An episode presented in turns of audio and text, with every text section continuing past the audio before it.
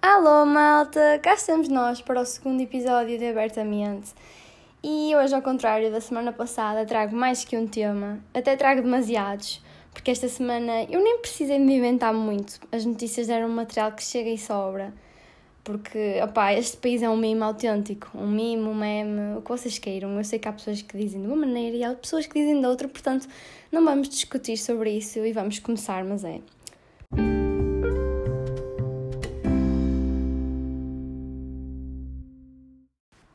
Então, estava eu muito descansadinha na minha vida quando vejo uma notícia a dizer que decidiram que era uma excelente ideia permitir 50% da lotação das touradas desde que o pessoal leve tudo máscara. Isto tem tanto ridículo que nem sei por onde é de começar. vou começar pela minha história com touradas, que pronto, até faz aqui um bocado de sentido no meio. Uh, então, uh, quando eu era pequena, tipo com 5 anos, eu lembro-me de ir algumas touradas com o meu avô em Bragança, porque ele sempre adorou aquilo e eu não, não condeno, porque gerações diferentes, não é? Não vale a pena tentar convencê-lo que aquilo é estúpido e que não faz sentido, porque lhe vai entrar a 100 e sair a 200, portanto eu já desisti. Uh, mas pronto, adiante. Eu ia com ele porque eu sempre adorei cavalos e então eu gostava de ir para ver os cavalos. Só por isso, estão a ver? Uh, apesar de eu me lembrar de dizer que tinha pena deles por andarem ali no meio a fugir do touro.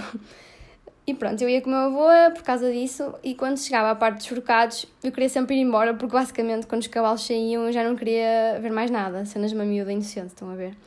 Pronto, e a última vez que eu fui devia ter para aí 7, 8 anos porque depois comecei a perceber que aquilo era completamente ridículo e sempre que o meu avô uh, me convidava e como continuar a convidar eu digo sempre que não.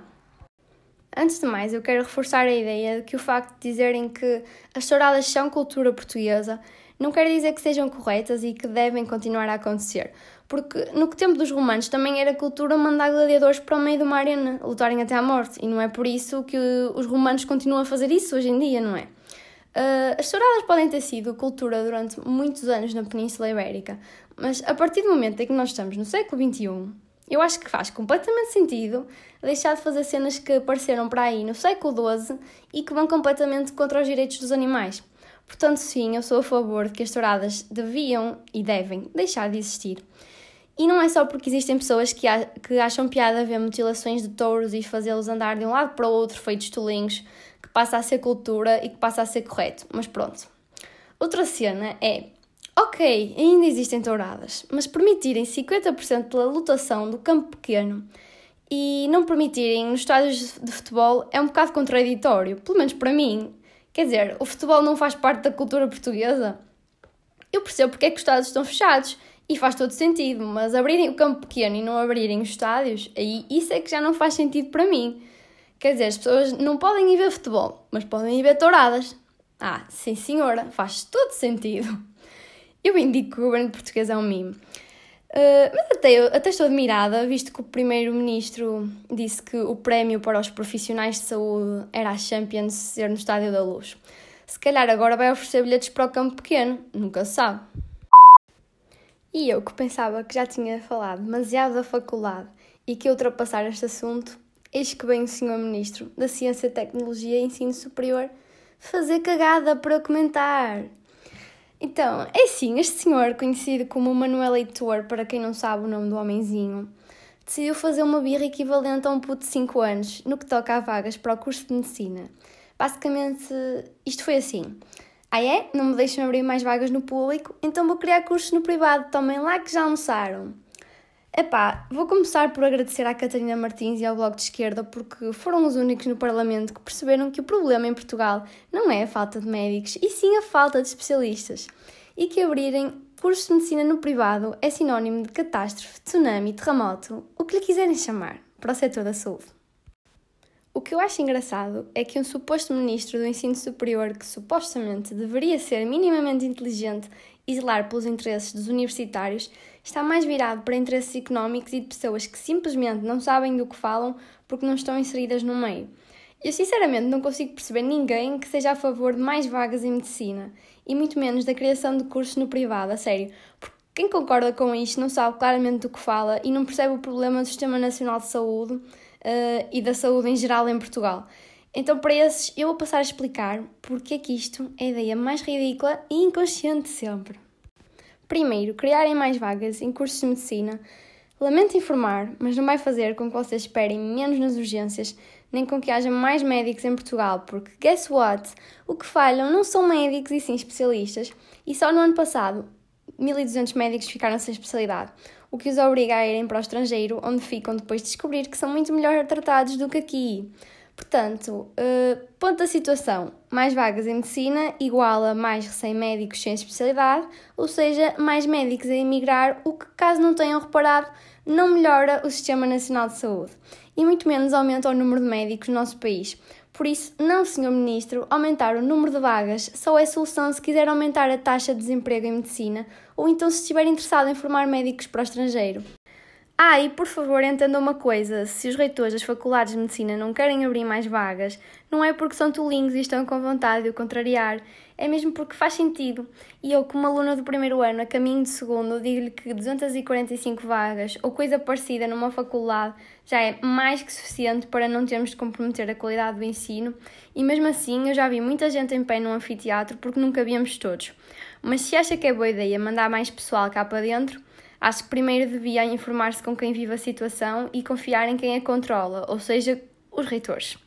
E agora chega o momento em que o Sr. Manel se lembrou da ideia genial que é: opá, se não cabe mais gente nas públicas, bora abrir o curso nas privadas. Sim, senhor, ideia genialmente estapafúrdia.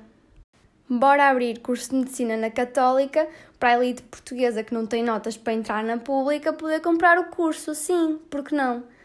Atenção que eu não tenho absolutamente nada contra quem tira os cursos em universidades privadas e muitas formam excelentes profissionais.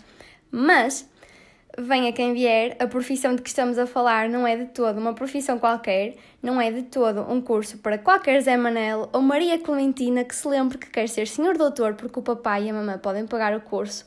É uma profissão que lida com a vida das pessoas e, sobretudo, é um curso que requer muita, mas mesmo muita capacidade de trabalho. E não é por acaso que as médias sempre foram altas, ok? Uma pessoa com uma média de 18, 19 no secundário, à partida esforçou-se para conseguir, e em medicina são precisas pessoas que lutam por aquilo que querem e que trabalham para alcançar objetivos, porque caso contrário, esqueçam que nem do primeiro ano passam. Portanto, não, não sou a favor desta ideia, aliás, sou completamente contra.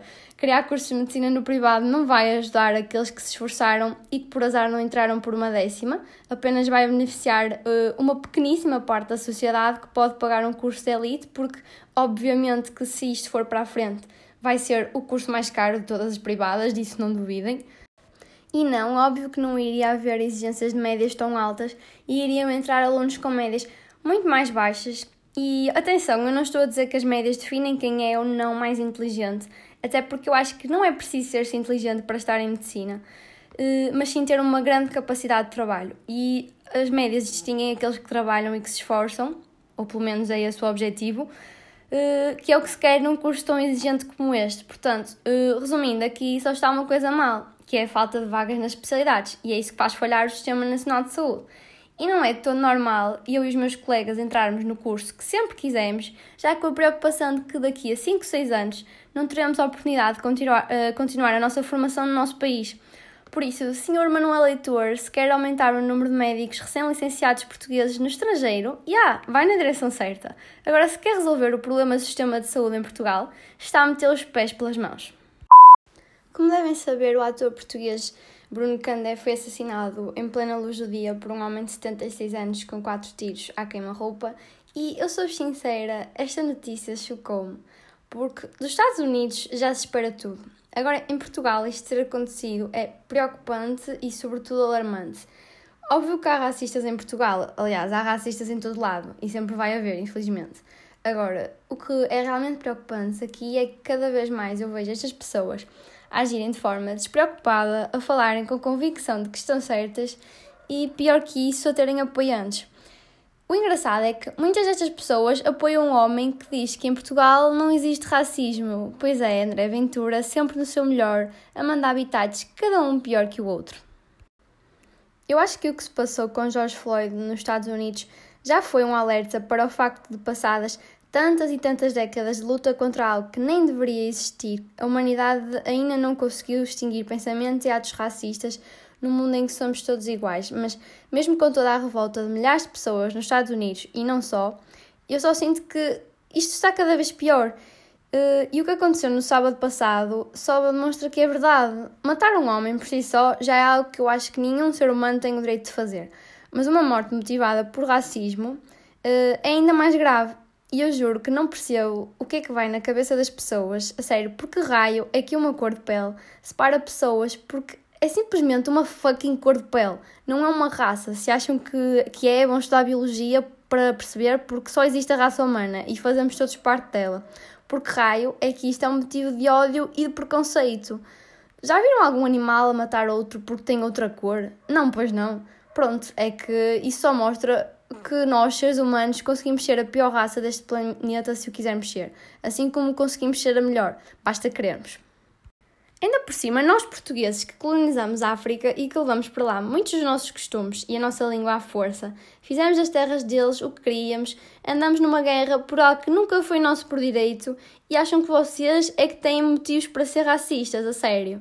Uh, meus queridos, se alguém tivesse motivo para nos odiar ou para ter qualquer tipo de preconceito, seriam as pessoas africanas, não seríamos nós. E mesmo assim, eu nunca senti ódio da parte nenhum e não me venham com tretas que há racismo dos dois lados, ok? Porque se o há, sinceramente, eles teriam mais motivos que nós, mas óbvio que, tipo, condeno de qualquer das maneiras, porque racismo é racismo e seja contra quem for, está sempre errado.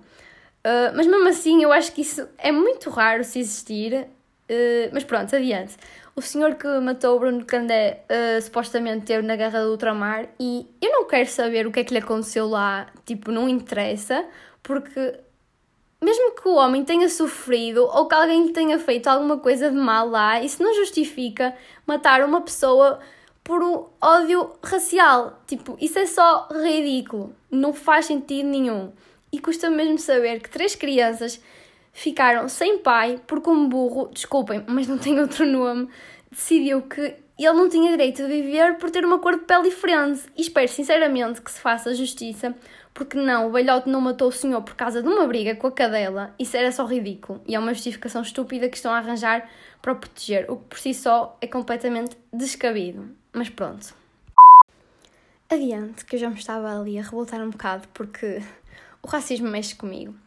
Uh, apesar de eu nunca ter sentido na pele, mas é uma coisa que me enerva profundamente. Uh, então, esta semana eu tenho visto algumas coisas sobre o Salazar, porque aparentemente se fez 50 anos que o homenzinho morreu, e opá, a sério, faz mesmo impressão ver as pessoas a dizer que ele é que era bom e que precisávamos de um Salazar para pôr o país direito, e o melhor é que são pessoas de 20 e tal anos que nunca viveram numa ditadura e não fazem ponta de ideia do que foram os anos da ditadura em Portugal, de certeza, porque senão não diziam isso, acho eu. Uh, assim, que Salazar estabilizou a economia do nosso país é verdade. Agora, isso deve ter sido a única coisa boa que o homem fez, gente. Porque entre prisão e tortura de portugueses pelas mais variadas razões, uma altíssima taxa de analfabetismo e miséria, censura e a guerra colonial uh, vem ao diabo escolha, não é verdade? Mesmo os velhinhos que dizem que isto no tempo de Salazar é que era bom, dá-me uma vontade de rir para não chorar, a sério. É que basta o governo mandar uma lei qualquer cá para fora que está toda a gente a criticar e a mandar vir com o António Costa ou com quem seja que diga alguma merda no governo. Mas depois, já, o tempo do Salazar é que era fixe, quando comíamos e calávamos e ponto final. Epá, a sério, as pessoas só podem falar sem pensar quando dizem estas coisas, não acham?